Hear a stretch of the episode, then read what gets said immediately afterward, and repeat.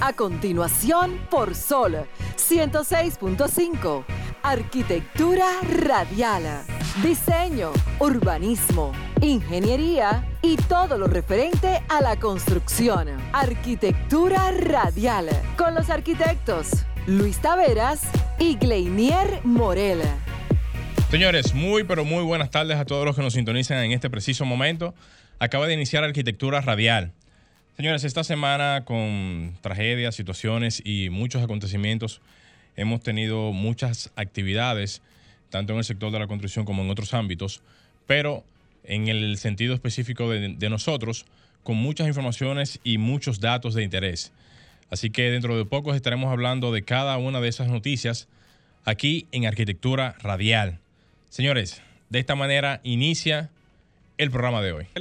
Esta tarde del domingo estaremos con ustedes compartiendo todo lo relacionado al sector de la construcción, compendiado en una hora. Arquitectura Radial, su primer y único programa de radio dirigido al sector de la construcción, arquitectura e ingeniería de la República Dominicana. Gleinier Morel, Luis Taveras y Franklin Tiburcio en los controles estarán con ustedes. Vamos a pasar de inmediato con la frase de apertura para dar inicio a nuestros eh, comentarios y contenido de la tarde de hoy, que también estaremos conversando con el ingeniero José Antonio López, que tiene una visión bastante interesante sobre todo lo relacionado a la política internacional, Ay. nacional y el sector de la construcción. Vamos a debatir algunos temas con él. Vamos arriba. Sí. La frase, señores, dice de la siguiente manera. Por cada objeto físico habrá un gemelo digital. Por cada espacio físico, un espacio virtual. Villarque Ingalls, el arquitecto joven más influyente del planeta. Hey, muy duro. Muy duro, Villarque. Muy duro.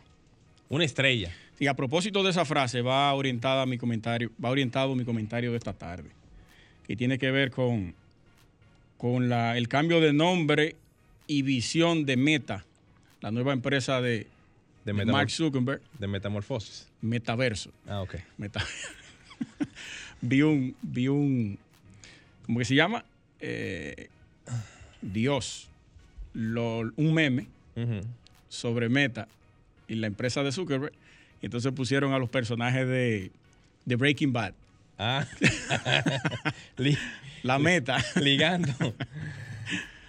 los Sí. creadores de la Meta Azul. Bueno, señores, eso, eso se ha vuelto realmente una tendencia, porque Meta, en términos de combinación, tú lo puedes combinar con muchas cosas.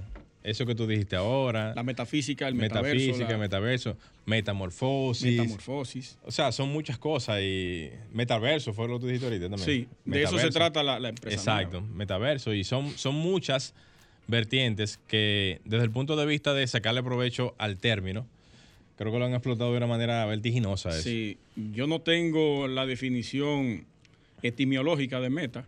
Sería bueno buscarla para ver por qué se antepone a una palabra y qué le suma eso a esa palabra. Pudiéramos hacer el ejercicio rápidamente aquí mientras usted, si tiene algo rápido que comentar antes de entrar a los, adelante. a los temas No estaría mal porque es interesante el tema. Sí, muy interesante. Aparte de lo de Zuckerberg, lo voy a llevar a la arquitectura con una empresa que, que Villarque Ingalls, junto a otra, UN Studio, se asociaron e invirtieron en una plataforma nueva y también otra empresa que está generando gemelos digitales en términos de ciudad, que eso está ahorrando millones de dólares, el estudio de las ciudades a través de, de los gemelos digitales. Eh, déjame ver, yo lo estoy buscando aquí, pero no me da. Lo que me aparece automáticamente es lo de Zuckerberg. Pero, ah, ok, aquí sí, deja ver. Meta. Bueno. Fin al origen que se dirigen las acciones o deseos de una persona. No. Lugar o punto donde termina una carrera, esa tampoco es. Parece que no me lo da en, en esa combinación de palabras. ¿Tú lo tienes ahí? Al WhatsApp, déjame chequearlo. El ingeniero me lo envió ahora al WhatsApp. Vamos a ver. Soporte ahí de una vez, rápidamente. Sí, No, pero está muy bien eso. asistencia social. Muy bien, muy bien. Déjeme ver. Vamos arriba, Glenier. Eh, aprovechando también y, y decirles a los que nos están escuchando que en el transcurso del programa. Si tienen alguna inquietud o si tienen algún tema que quieran comunicarnos a nosotros, lo pueden hacer llamando los números de cabina al 809-540-165. No importa el tema, no importa la situación, ya que hemos tenido aquí ya en varias ocasiones llamadas de arqueoyentes que han expresado sus inquietudes y esos señores demuestran una vez más de que eh, hay muchas, pero muchas lagunas y muchas inquietudes en el término de, de lo que es el área en sí. Y por qué no aprovechar el contexto que tenemos aquí disponible para que todos ustedes puedan llamar. Así es, y aprovechen el ingeniero que vamos a tener esta tarde Claro. para que le hagan unas preguntas técnicas relacionadas a su, a su rama. Mira, aquí dice, el ingeniero José Antonio me lo envió ahora, que está aquí en cabina con nosotros. Meta, proveniente de la preposición griega y el prefijo meta, hueta, significa después o más allá. Es un prefijo usado en español para indicar un concepto que es una abstracción sobre otro concepto, usado para completar o añadir algo acerca de este último. Bueno, después o más allá. Mm, ¿Tiene, tiene Ah, relación? ah, Ahí lo, ahí lo que me, me llama la atención de la parte que decía abstracto es lo que eso tiene como relación, obviamente, con el tema de lo que es la Internet. Es un mundo totalmente abstracto Sí. desde el punto de vista de lo que es la Internet y el uso que se le da a la Internet, porque tú no lo puedes, o sea, tú no lo puedes sentir. Tocar. Tocar. O sea, tú, tú solamente puedes tocar el uso de un aparato móvil o, o de una PC o tablet para tú accesar a lo que es el mundo del Internet y eso es lo que quizás pudiera yo relacionar ahora mismo rápidamente con la parte abstracta. Igual que la metafísica, Exacto. que es un concepto de un estudio más allá de lo evidente, se pudiera decir físicamente, porque cuando tú le agregas la meta, ya se va al tema de abstracción en la física. Es complejo, Eh, señor, es muy complejo, muy complejo. Pero es interesante a la vez porque estamos hablando de que muchas veces uno ve ese tipo de conceptos como chocante en el momento. Pero luego de muchos estudios de análisis, porque yo me imagino que eso se sometió a demasiado debate internamente, para entonces lograr tener una definición ya como depurada. O sea, meta debió haber sido una... Claro, recuerda que los griegos escribieron el lenguaje, claro, en sus, en sus formas, Sí, y de ahí surgió el tema de meta. Porque en ese tiempo lo que más había eran supersticiones y cosas extrañas, inexplicables, y ellos comenzaron a darle nombres a todas esas atracciones, que ahí me imagino comenzó a surgir. Me imagino no, comenzó a surgir. Pero a el ti, ¿qué te parece el concepto de cambiar el nombre de todo lo que es la plataforma de Facebook a Meta, a lo que, a lo que hoy en día se conoce por... Yo tengo eso ahí para explicarlo como, Ok, como perfecto. el- el- la presentación que él hizo, pero es chocante de, de entrada.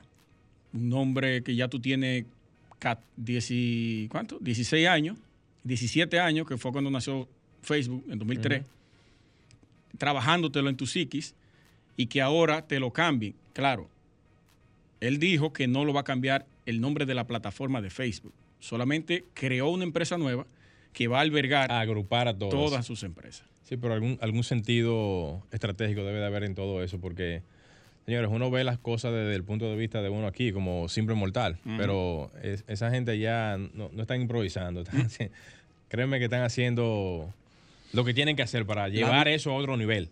Lo que Zuckerberg está haciendo, señores, no tiene comparación actualmente. No tiene. Porque él va a crear avatares, que lo hemos visto ya en diferentes películas y series, donde tú vas a poder trabajar, actuar, convivir, entretenerte en ese universo virtual. Que va a llegar un punto, que es como se muestra en muchas series, que yo lo voy a decir ahorita, que tú ya el mundo real no te no tiene sentido para ti. Cuidado, Sí, cuidado, eso es tan peligroso como es. cuidado. Ahí, aquí es que comienza eso, Cuidado. con eso de meta. Ya tú vas a estar más conectado que desconectado. Cuidado, si ese es el inicio de Matrix. Bueno, es lo mismo que esto. Tú duras más tiempo cuando estás agarrando y mirando el teléfono que, que sin verlo. Sí, eso, es- eso, eso es cierto. Y Solamente cuando, cuando- estás durmiendo. Señores, y más cuando tú puedes dar, o sea, tú te das más rápido cuenta de esa, de esa métrica, es con algunas aplicaciones que te dicen la cantidad de tiempo en el día que tú duras prendiendo y apagando tu celular y el uso de las aplicaciones en cada una de ellas, el tiempo que tú duras, visualizando qué? Lo que tú, lo que tú quieras. Un estudio decía o dice que son 150 veces que uno mira la pantalla del teléfono al día. A mí me parece poco Vamos, eso. Yo creo que poco. Me parece poco. Creo que poco. Pero bueno, ahí está la información. Eh, esta sección de arquitectura se llama Analizando la realidad virtual.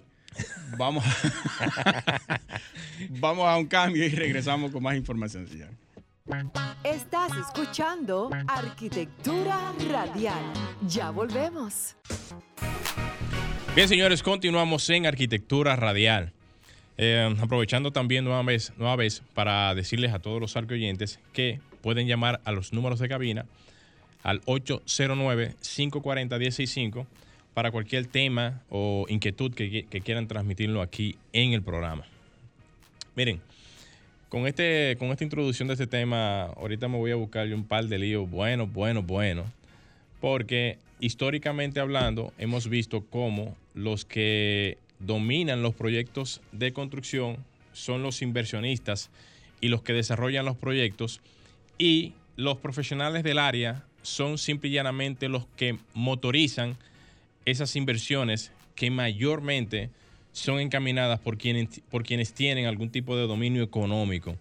Eso ha venido siempre, o sea, siempre se ha reflejado eso desde hace muchísimo tiempo, porque no solamente eso se ve aquí, eso se ve en todas partes del mundo. Cuando personas que tienen el poder adquisitivo o los que tienen algún tipo de posibilidad económica de poder desarrollar los proyectos, son los que impulsan de una manera u otra que se desarrollen ese tipo de actividades o proyectos en cualquier tipo de área en donde se pueda explotar algún tipo de escenario. Lo vemos eh, o, lo hemos visto, por ejemplo, en las grandes ciudades como Nueva York, Chicago, donde eh, se puede visualizar que lamentablemente esos edificios eh, icónicos como, la, como el World Trade Center en algún momento en, en lo que tiene que ver la parte de proyectos arquitectónicos y edificaciones fueron desarrollados por firmas y inversionistas que tienen o que tuvieron en ese momento la disponibilidad económica de poder desarrollar dichos proyectos. Ahora bien, desde el punto de vista de lo que es la parte de el dominio en sí de los proyectos, aquí creo yo que también, al igual que en muchas partes del mundo, se ha perdido el concepto inicial de lo que es quién domina el proyecto y quién desarrolla el proyecto para lo que es las construcciones y edificaciones que se hacen en el día a día. Muestra de eso lo podemos ver por, en, en- el tema de los profesionales de, de la construcción, que lamentablemente no tienen el dominio de dirigir los proyectos de una manera tal que el inversionista tenga que apalancarse completamente en estos, en estos profesionales, por lo menos aquí en esta, en esta zona, eh, digamos, de República Dominicana, porque en otros países quizás la forma en cómo los profesionales manejan los proyectos básicamente se debe a una estructura organizativa que tiene que ver desde la parte donde se, donde se desarrollan los proyectos eh, o quienes desarrollan los proyectos hasta finalmente eh, los que construyen y dirigen esos proyectos. En otros países se busca al profesional para que desarrolle estos proyectos, pero aquí sucede lo contrario. Aquí quienes desarrollan los proyectos desde el inicio hasta el fin son los inversionistas que desde que comienzan a conceptualizar las ideas de los proyectos hasta las iniciativas de poder hacer los proyectos en, en diferentes ámbitos, lo hacen con la eh, con su ideología, con su, con su, con su concepto, con, con lo que quieren hacer. El profesional solamente es como un canal, como una vía por la cual los inversionistas pueden hacer los proyectos desde el punto de vista de quién opera directamente este tipo de, de, de proyectos, pero lo hacen bajo el criterio solamente de, ¿cómo se le diría, Luis, a esta parte? Ayúdame un poquito ahí. Vamos a ver. ba- bajo el concepto de, de- o sea, para, con- para contextualizar bien el asunto. ¿Quiénes los- dirigen los proyectos? Los, los que dirigen los proyectos son los, los, los profesionales del área Sí. pero quienes invierten directamente en la parte de lo que son los recursos en sí son los inversionistas. Ahora bien, quienes dominan directamente... Los promotores. Sí, quienes dominan directamente la parte de los proyectos son los mismos inversionistas porque ellos son los que dictaminan. Es como quien dice que ellos son, o sea, el que tiene el dinero, ese, el, el que paga manda. Sí. O sea, no hay un dominio directo del profesional que pueda imponer algunas condiciones como las regulaciones que se puedan tener a nivel de las alcaldías o algunas regulaciones que puedan existir de la mano con las normativas. Por eso dice, se dice que quienes están diseñando las ciudades son los promotores, Correcto. que son, que si no son los, los inversionistas, son los que canalizan esa inversión. los desarrolladores de proyectos, Sí. por decirlo de alguna manera. Sí. Y ahí se demuestra una vez más, y gracias por el aporte, se demuestra una vez más que el inversionista tiene un dominio tan tal, y también los, los desarrolladores de proyectos, tan tal, que el profesional del área solamente funciona como una persona que, que o sea, como una persona que desarrolla los proyectos que, que estos inversionistas realmente quieran, quieran hacer. Eso no está mal, porque quien tiene la posibilidad económica de desarrollar un proyecto lo puede hacer perfectamente, pero culturalmente hablando, eso ha dejado una secuela de situaciones en donde solamente se ve el profesional como un canal de desarrollar los proyectos, no como una persona asociada al proyecto que pueda canalizar las ideas y desarrollar dichos proyectos conjuntamente con los inversionistas y los desarrolladores de proyectos que hace a su vez que se quede como en un plano como un como un plano como posterior Ha habido una subutilización, subutilización Sí. cuando en muchos casos, sí. yo considero y entiendo que el profesional es tan importante como quien desarrolla el proyecto porque esto es un conjunto, o sea, estamos hablando de que no solamente el desarrollador del proyecto, el inversionista, tiene quizás la, la condición de tener el dinero, tener el, el power económico, ¿verdad? Tener todas las condiciones que puedan hacer que se desarrollen los proyectos, pero quienes desarrollan esas inversiones, quienes motorizan esas, esas, esas, esas ideas, son los profesionales en sí del área, que llevan eso a una realidad tangible y que al final de cuentas son los que van a hacer que esas ideas convertidas en dinero se puedan ver convertidas en realidades físicas a la hora de llevar eso a una posibilidad de construcción. Que por eso tenemos en muchos casos proyectos que no cumplen con la funcionalidad que debería tener un apartamento, La una gran vivienda, mayoría. porque tú le presentas a una desarrolladora de proyectos, a un desarrollador de proyectos, mira, esto es lo que funciona. No, redúceme esa habitación, redúceme ese baño, redúceme esa sala, redúceme. Al final tú no puedes entrar ni siquiera a un mueble o las puertas para reducir gastos y que se traduzcan en beneficios. que al final, volví y digo, al final lo que se busca es que el dinero realmente se pueda poner en funcionamiento y que eso tenga algún tipo de retorno. Sí.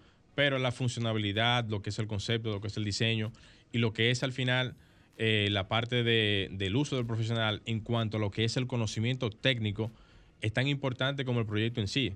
Porque forzar al profesional a hacer las cosas que no funcionen, al final lo que va a hacer es que ni siquiera, o sea, que no funcione ni el proyecto y ni siquiera funcione al final lo que, lo que en principio fue concebido como la idea de tener algún tipo de proyecto beneficioso para lo que es el, el usuario final. Ah, nada, hasta, hasta aquí mi comentario, Franklin. Vamos a, subir y bajar y darle paso a Luis Taveras. Estimula tus sentidos, enriquece tus conocimientos. Arquitectura radial.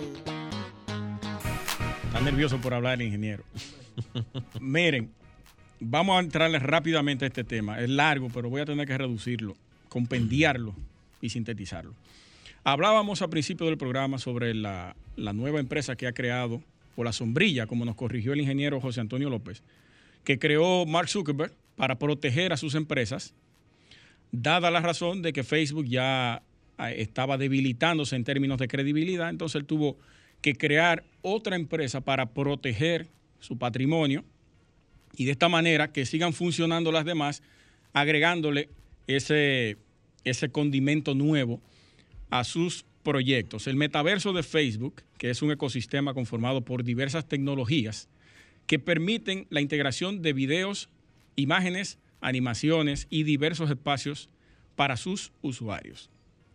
Este metaverso, que es un servicio de realidad virtual de Horizon, una nueva empresa creada por, por Zuckerberg y su equipo, contará con tres espacios, de salas virtuales, que son el Horizon Home, aquí usted va a poder crear su vivienda a su gusto, está el Horizon World, que es el mundo dentro de, esta, de este universo de datos, y el Horizon Work Rooms, que es el espacio de trabajo que usted va a crear también, ya sea en su vivienda o en este, en este Horizon World.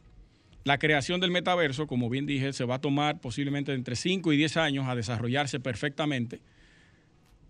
¿Por qué yo hablo de esto? ¿Por qué hablamos sobre esto? Tiene mucho que ver con la parte de la arquitectura y más adelante la voy a abordar rápidamente. Tiene que ver con la creación de los espacios virtuales donde la gente va a convivir ahí dentro que la arquitectura es la protagonista de esos espacios virtuales. Sin eso, sin esa elaboración virtual, tú no vas a poder tener nada, porque entonces sería un espacio vacío.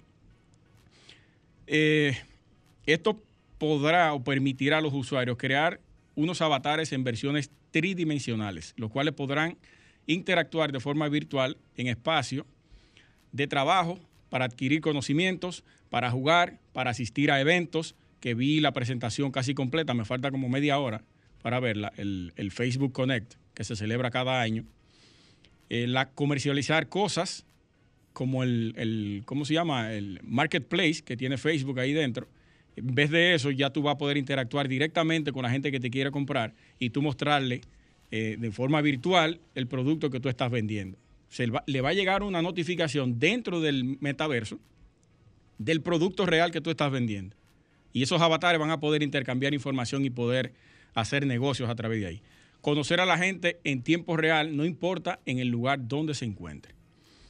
Se centrarán, dicen ellos, en la seguridad y la privacidad, que ese es uno de los temores mayores que tiene la mayoría de personas, porque este metaverso, a pesar de que Facebook maneja casi al 100% toda la información nuestra, porque nosotros se la brindamos en cada foto, en cada imagen, en cada escritura que hacemos en cualquiera de sus plataformas, ellos van a requerir más información de la que usted ya le ha introducido para poder seguir creando ese modelo avatar suyo y que pueda trabajar de manera casi real, que, sea usted que esté ahí adentro. Y eso le va a dar mucho más poder. Ahora, de la manera como se van a manejar esa información, ojalá y no sea igual que Facebook en campaña. Está la plataforma Oculus, que es uno de los lentes eh, que ellos crearon, y su principal apuesta ha sido en la industria del entretenimiento y los videojuegos. Franklin, ellos comenzaron a trabajar en Grand Theft Auto San Andrea, uno de los juegos violentos más abiertos que tiene, eh, no me acuerdo la empresa, cómo se llama la creadora de este juego. Ellos lo van a, van a comenzar a trabajar con ese videojuego, que es abierto. Ahí tú puedes robar vehículos, matar gente, robar carteras, atracar eh, lugares. Es abierto ese asunto. ¿Cómo así? Sí, una locura ese videojuego. Fue prohibido, eh, no es apto para menores, porque es delictivo. Ahí tú puedes hacer lo que sea, te roba helicóptero, aviones, carros, mata gente para robarle, de todo. En un espacio creado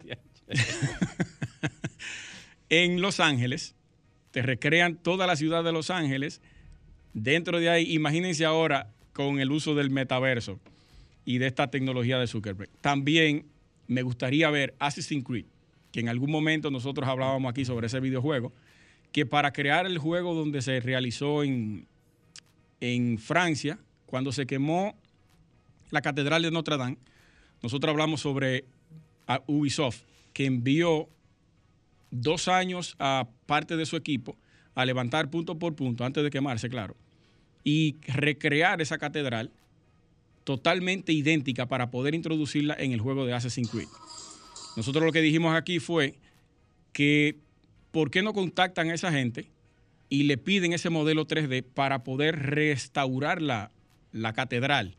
Que iban a ir de robo ahí, con eso ya, con todos esos puntos levantados, como esa gente lo hicieron. Dos años levantando punto por punto. Entonces, miren cómo se va relacionando ya con la arquitectura, este tema del metaverso. Hay una serie que de nombre Black Mirror, la he mencionado aquí varias veces. En ella hay dos episodios. Uno se llama Streaking Vipers, que son dos amigos que uno de ellos les regala un, dispositivo electrónico para conectarse a un metaverso también, una realidad virtual. y que ahí puede ser quien él quiera y también hacer lo que le dé la gana. Eso tiene que ver mucho con esto que está haciendo Mark Zuckerberg. Lo único que no es tan real como se presenta en la, en la serie, porque son personas actuando dentro de un metaverso. Y está San Junípero, que también está dentro de esta serie, que se corresponde al mismo sistema. Un metaverso conectado a tu mente y llega a un punto, que ahí es donde lo vemos, que la gente se siente más cómoda dentro de esa realidad virtual que lo que está haciendo en su mundo real aburrido. Y eso es lo peligroso de todo. Por otro lado, y ya trayéndolo a la parte arquitectónica para cerrar, UN Studio y Villar K. Se asociaron y comenzaron a invertir en una empresa nueva de nombre Spaceform, que es una plataforma digital para reuniones y presentaciones desarrollada por otra empresa que ya tiene experiencia en ese sentido. Desde el 2018, que trabajó en un proyecto anterior similar a ese, pero en este lo que se va a hacer aquí es, algunas características voy a mencionar ya para cerrar el tema, van a simular entornos 3D inmersivos en tiempo real para revisiones y presentaciones colaborativas con las partes interesadas. Se podrá conectar sin problema otros software como Rhino 3D, Revit, SketchUp y Unreal. Se podrán visualizar datos urbanos y gemelos digitales, que ese es un tema interesante que tengo por ahí, porque ya se están elaborando gemelos digitales de ciudades Shanghái y Singapur son las dos ciudades más grandes que ya están trabajando en ese sentido para trabajar los problemas de la ciudad y con esa realidad virtual, algoritmos se van a, le van a dar soluciones a los problemas de la ciudad y va a ser más fácil gestionar las ciudades y tener resultados positivos. Se podrán visualizar datos y gemelos urbanos para la mejor toma de decisiones, audiencias virtuales de diseños arquitectónicos dentro de esta plataforma, y podrá alojar hasta 100 personas simultáneamente trabajando en un proyecto dependiendo la complejidad de este, junto en ciertos casos con los clientes. Eh, el tema es un poquito más extenso y de ahí, pero vamos a dejarlo ahí para poder darle paso a nuestro invitado de la tarde. Pero ese tema es apasionante y Zuckerberg está dando los primeros pasos para que nosotros podamos tener una realidad virtual quizás preocupante o quizás beneficiosa para la sociedad. Y en términos arquitectónicos, va a ser un palo. Vamos a hacer un cambio y regresamos en breve, señores. Estás escuchando Arquitectura Radial. Ya volvemos. Estás escuchando Arquitectura Radial. Continuamos en Arquitectura Radial, señores. Esto va a estar bueno hoy y le vamos a sacar información a usted, ingeniero. ¿Cómo va a ser? No, no me digas eso. Señores, vamos a conversar. De Sí. vamos a conversar con el ingeniero José Antonio López, líder. Un placer tenerte por aquí. Gracias a ustedes por la invitación. Sí, sí, hace tiempo que, que habíamos hablado de, y a Rafael, que se ausentó por temas de salud. Sí. Saludos para él. Se le presentó una gripe rara. Rafael y Amalia, compañeros de nosotros allá en ah, el, en el programa Infraestructura TV. Un saludo, saludo para ellos. Infraestructura TV. Va muy bien el programa, eh, líder. Gracias, gracias. Me, encanta la dinámica y la, forma de ustedes debatir los temas. Ahí. Tratamos de mantener ahí los criterios con Rafael, que tiene sus formas de ver las cosas. Pues Rafael es brillante. Eso, es bueno. Claro, Rafael es brillante. Es que esa es la idea, que con diferentes puntos de vista se pueda llegar a consenso. Claro. Si estamos siempre de acuerdo, hay problema. No, no hay problema. tiene, que haber siempre una dinamiquita. Bien buena. José Antonio, mira, hay varios temas en el tapete hace semanas términos de ciudad, en términos de construcción, el alza de los precios de los materiales, que al igual que ustedes, porque igual que nosotros, ustedes en su programa lo han abordado también. Sí, claro que sí. Significativamente. Me gustaría que objetivamente comencemos a hablar de, algunos de ellos, de esos temas. Quizá pudiéramos comenzar por el tema más viejo y el que más nos preocupa, que es la alza de los precios de los materiales. Que desde el año pasado hemos venido sufriendo una alza constante sin, esperanza de disminución, leves, pero no como se debería. Mira, lo que pasa es que el, tema de los materiales al final, eh, hoy en día en un mundo globalizado, se ve afectado por, muchas variables. El mundo entró en una situación de pandemia y eso obligó a frenar toda la maquinaria.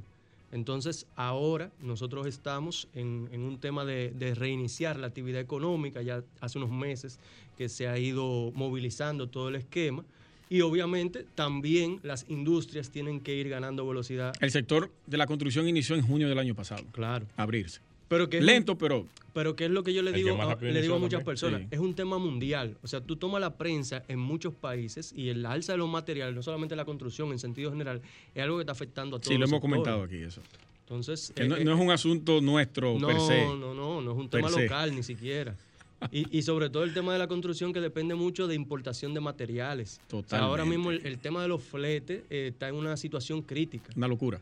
O sea, ahora mismo hay industrias que están teniendo, por ejemplo, el- la industria automovilística tiene serios problemas para suplir la demanda por el, por el tema de, de la cadena de suministros.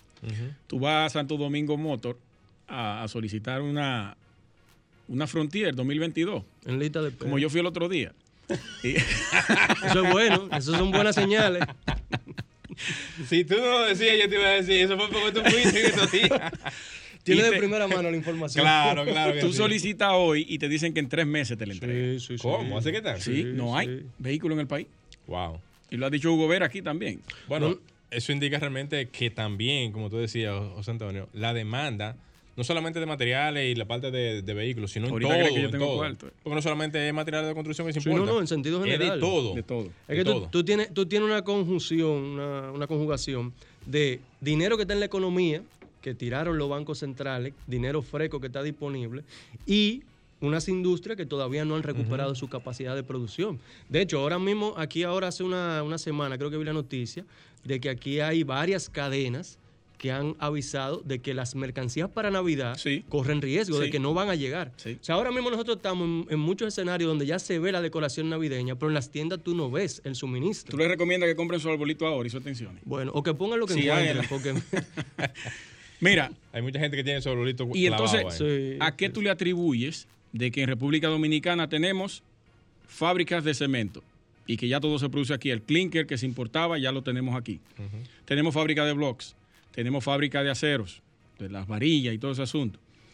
Que tenemos, ¿qué más? Los plásticos, que eso no quizás no, lo- no se produce más aquí. Sí, Sí, pero pero que se- hay, se- hay se muchas hace, se hay muchas de hacer, esas industrias sí. que traen materia prima de, de afuera, ¿me entiendes? Aunque el producto final se transforme aquí, pero las materias primas... Pero el cemento, la arena y Sí. el block No, eso no, eso no. y la no- varilla. eso es local. Pero ahí, Bueno. ahí influye mucho el tema de, de- de la cantidad de proyectos que estaban paralizados y, Y que volvieron todos y arrancaron al mismo tiempo. Sí. Claro. Tiene que ver. Bueno, como quiera, como quiera que sea, sin denostar eso, uno se pregunta, se hace la pregunta del porqué de alguna salsa de algunos materiales, como decía Luis, porque, por ejemplo, vamos a, vamos a ser puntuales. Aquí, lo- eh, aquí hay muchísimos ríos donde se busca eh, La la, gra- la- la grava y la arena. No se, no se lo diga... La- Pero la verdad, Grancera, grancera, Orlando grancera. Olemer. pero es la verdad, y al final de cuentas, todo ese material, que es un material interno del país, que se, que se, que se, que se busca en las minas y todo eso, Sí. no es algo a lo cual tú pudieras decir, bueno, le vamos a agregar la, la parte de importación. Lo único que se le puede agre- que se le puede agregar quizás a eso es la parte del el gasto del combustible, de algunos eh, insumos que tienen que, que son indirectos, que se le pueden agregar al tema de la transportación, pero en definitiva eso es como que incongruente. La, La parte mayoría de- se produce aquí. Sí, claro. en, ese- en esos rubros, no estoy diciendo en, todos. en eso en específico es un, Sí. es un tema de demanda. Es un tema de que básicamente, eh, como te decía, la, la cantidad de proyectos necesitando ese material al mismo tiempo, no- la oferta no lo puede suplir. Porque nosotros aquí tenemos una situación, y, y sobre todo en el mercado inmobiliario, y es que en un momento determinado, sobre todo a principios, mediados de año, en planos todo se vendía. Aquí hay proyectos en la zona de Bávaro, proyectos de 300, 400 apartamentos que en planos se vendieron. ¿Pero Wow. por qué? Porque tú tienes una situación en la economía donde hay mucho dinero que se ha tirado por la misma crisis, los bancos centrales han puesto dinero barato Sí, eso es y la gente lo saca, los bancos no están dando rentabilidad en cuanto a la tasa, entonces la gente lo que busca es dónde colocar su inversión. Es y lo que se ha hecho en muchísimos casos es comprar. Y eso trajo problemas serios, porque lo, quienes recibían esa compra inicial no tenían respuesta para poder entregarle a sus Sí, claro. a los compradores. No, no, y ahora mismo aquí hay proyectos Y eso que todavía con el tema de las alzas de los precios se ven en la disyuntiva de que están También, vendidos también. a unos precios preacordados y ahora esos precios no dan para cumplir con la construcción. Exactamente. Es un problema, sí. No Sí, recuerdo qué entidad sí. fue que salió a dar unas declaraciones sobre eso, que van a tener que O que devolver o actualizar. van a- tienen problemas actualmente. Sí, no, no, hay proyectos donde Tanto se están de negociando con los compradores. Sí. ¿Cuál es la situación? Que también se ha dado el caso de que hay proyectos donde los compradores se han puesto de acuerdo. Porque tú puedes tener Sí, un sí, cierto nivel sí, de entonces, negociación sí, claro. y tú decirle a un comprador de un apartamento, mira, te tengo que hacer una indexación de precios porque me han subido los materiales o en su defecto te doy la opción de devolverte el, el dinero. Eso tú lo puedes hacer con uno.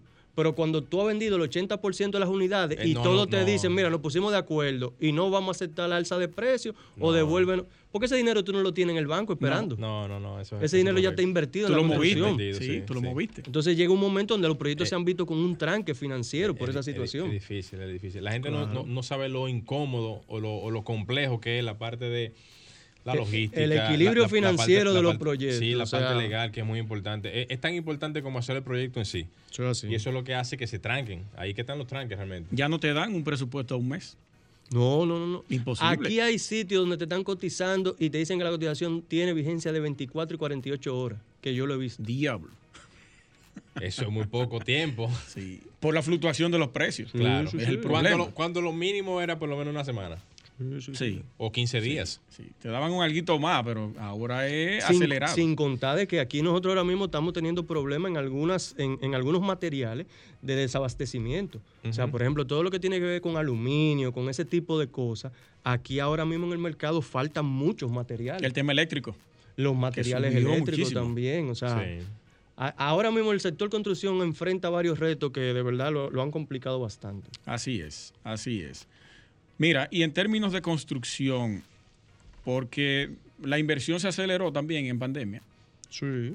le, le atribuimos eso anteriormente, nosotros lo comentamos aquí, a esa gracia que dio Estados Unidos, de, de los que están allá, entonces comenzaron a invertir aquí en. Sereno, en Buscando dónde colocar el dinero. y eso se aceleró, que fuimos incluso el sector que más aportó en los primeros seis meses de este Fuimos año. el sector que sostuvo la economía. Pa' que sepa. Cuando el turismo cerró, la construcción cargó con el peso Cargó de la eso. economía. Exactamente. Yo diría que todavía te- se- seguimos- Todavía, se- todavía a este momento. Todavía seguimos cargando. Sí, turismo está, está medio debilitado. Claro. Eh, vamos a hacer la próxima pregunta cuando regresemos de la pausa. Señores, no se muevan.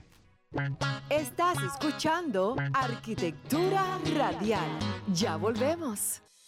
Estimula tus sentidos, enriquece tus conocimientos. Arquitectura Radial. Bien, señores, continuamos en Arquitectura Radial. Aquí en la tarde de hoy tenemos al ingeniero eh, José Antonio López, quien nos está dando una serie de cátedras con relación No, a todos los datos en lo que tiene que ver el mundo de la construcción y que me parecen interesantes, José Antonio, porque hoy en día nosotros tenemos que tener un poquito más de conciencia en lo que tiene que ver nuestro sector, porque como bien tú decías hace poco, uno de los sectores que más, mot- más motoriza la parte de la, economía a nivel nacional, no solamente aquí en el país, sino también en, en todo el mundo, porque la construcción siempre ha sido la que dinamiza siempre lo que es la parte de la economía y que lamentablemente nosotros no tengamos una especie de representación como lo tienen, como tú lo mencionabas hace poco, los, los mismos médicos, eh, la parte de los profesores y esos sectores que no tienen quizás la principalidad sin denostar esos sectores que tiene la construcción a nivel de la economía, pero que tienen una incidencia cada vez que hay algún tipo de reclamo, están ahí. Y eso denota realmente que hay un interés en que esa clase profesional se mantenga siempre arriba.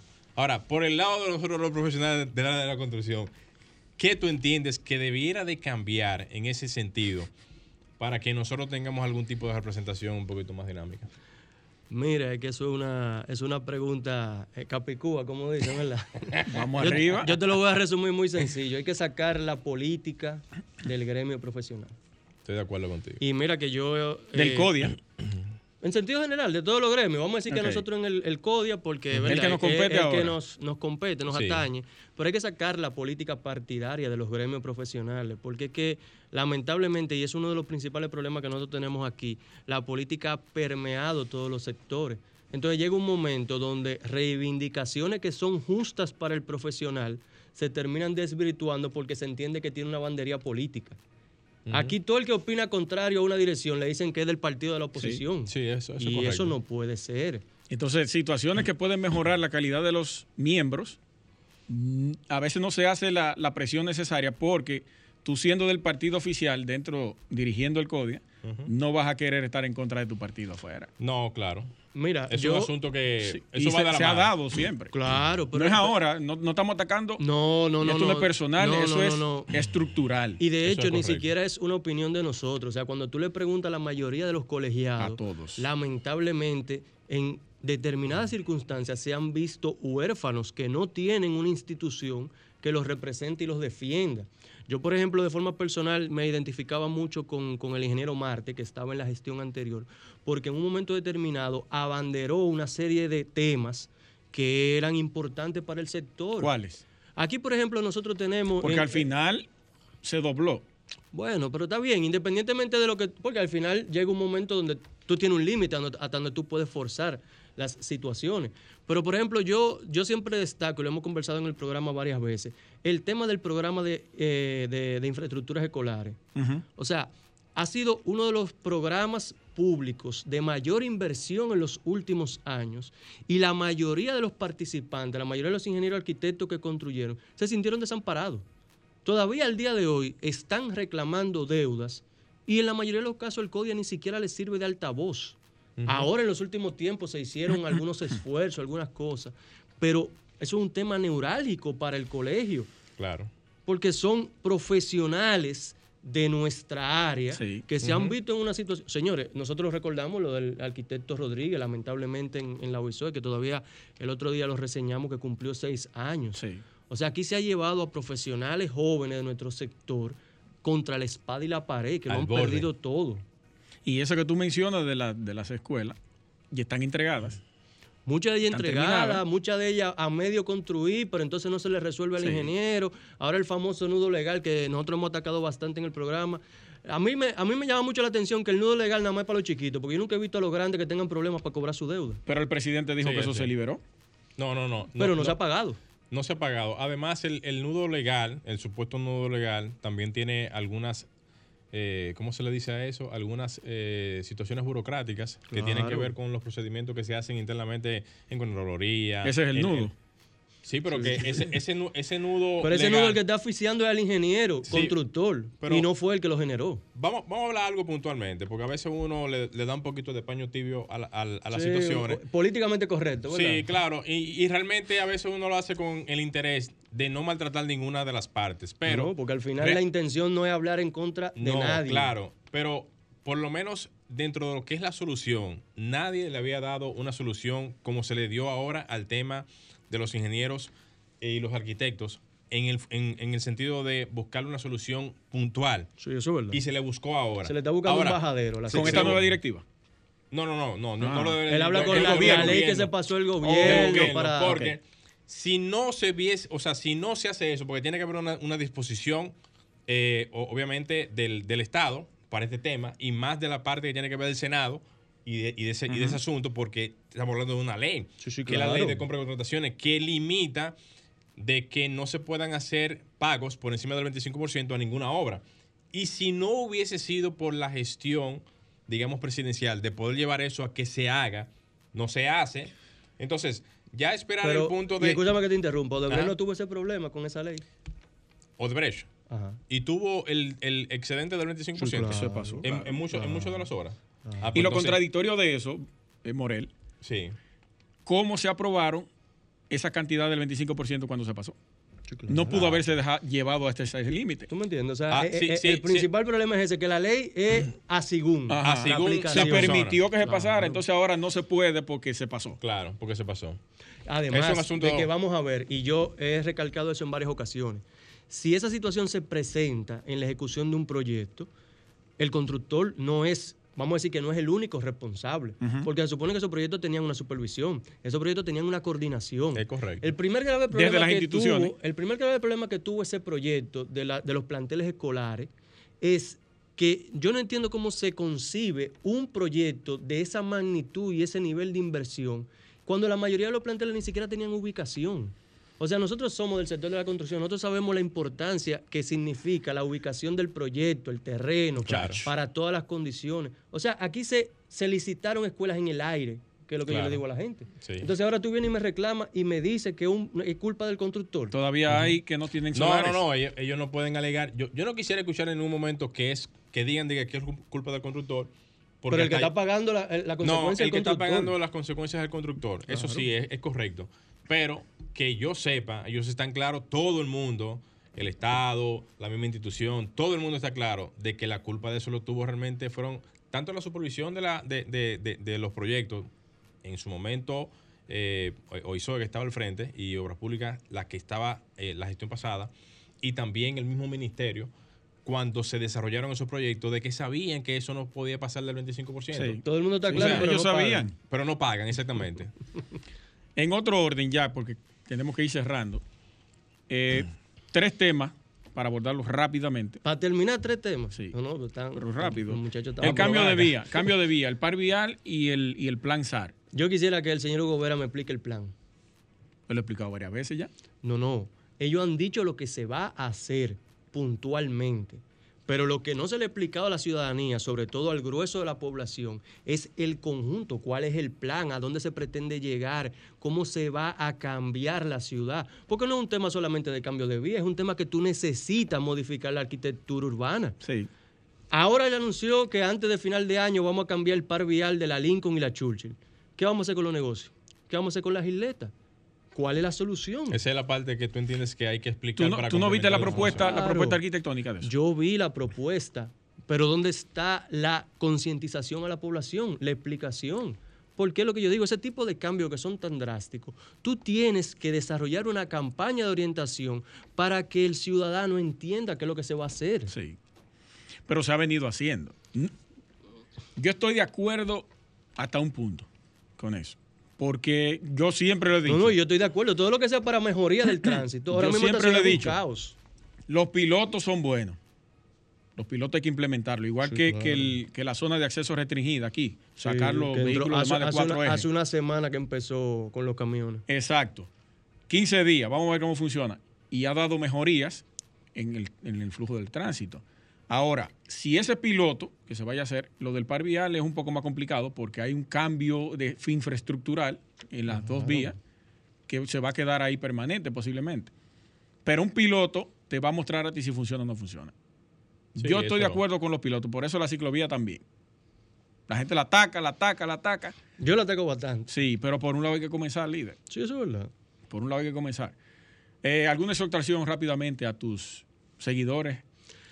Básicamente que, que sigamos trabajando en la concientización en el sector de la construcción. Todavía aquí la construcción es uno de los sectores más importantes y todavía aquí hay mucha informalidad y mucho manejo, eh, como quien dice, aquí hay gente que todavía quiere construir como se construía hace 20 años. Vivimos mendigando, como dice Morel. Sí, vivimos Lo que nos, lo que nos pertenece. Necesitamos todavía mucha organización. Estamos un poco a lo indio en ese sentido. Sí, eh. sí, sí. Señores, llegamos a la parte final de Arquitectura Radial. Ingeniero, muchísimas gracias por, A ustedes por estar aquí.